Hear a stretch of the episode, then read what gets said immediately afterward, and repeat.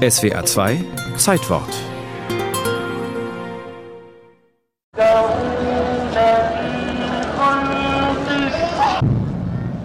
So ein Begräbnis hatte Ägypten noch nicht gesehen. Millionen Trauernde drängen sich am 4. Februar 1975 in den Straßen Kairos. Auch auf Brücken und Balkonen stehen die Menschen dicht an dicht. Viele weinen, andere schreien und schieben sich in Richtung des Leichnams, der in ein blaues Tuch gehüllt ist.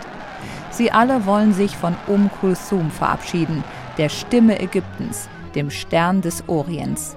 Am Vortag war die berühmteste Sängerin des arabischen Raums im Alter von 70 Jahren an Herzversagen gestorben.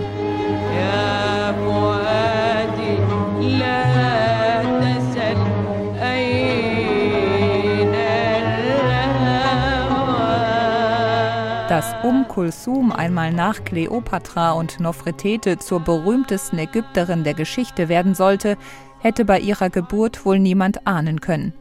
Sie stammt aus einem kleinen Dorf im Nildelta. Ihre Familie ist arm. Der Vater bessert sein schmales Imamgehalt als Sänger bei religiösen Feierlichkeiten in der Umgebung auf.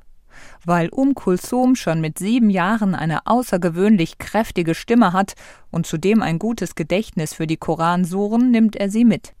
Ihre Auftritte sind ein voller Erfolg, erinnert sie sich später. Natürlich haben die Zuhörer meinen Gesang nicht als echten Gesang betrachtet. Es war eher der Reiz des Neuen. Ein kleines Mädchen singt mit seiner hohen Stimme die religiösen Lieder, die sonst ein Mann mit tiefer, heiserer Stimme vorträgt.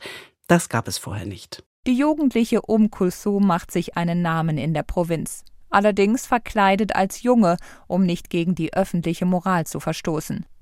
In den 20er Jahren zieht die aufstrebende Sängerin nach Kairo und erfindet sich neu. Sie legt die Jungenkleidung ab, ersetzt ihre Familie durch renommierte Orchestermusiker und lässt sich populäre Liebeslieder schreiben. Schnell nimmt ihre Karriere Fahrt auf. Aus dem Bauernmädchen wird eine Dame, ein hochbezahlter Star. Um Kulsum nimmt Platten auf, spielt in Musikfilmen mit und veranstaltet Konzerte.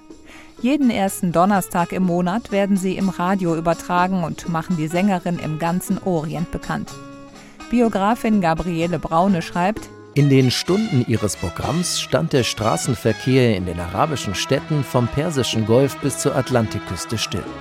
An diesen Donnerstagen verzichtete die arabische Allgemeinheit auf alles, was vordergründig ihr Leben bestimmte, und gab sich dem Hören dieses Gesangs hin, der solch eine Emotion auszulösen vermochte, dass die Umwelt versank und alle Sorgen nichtig wurden.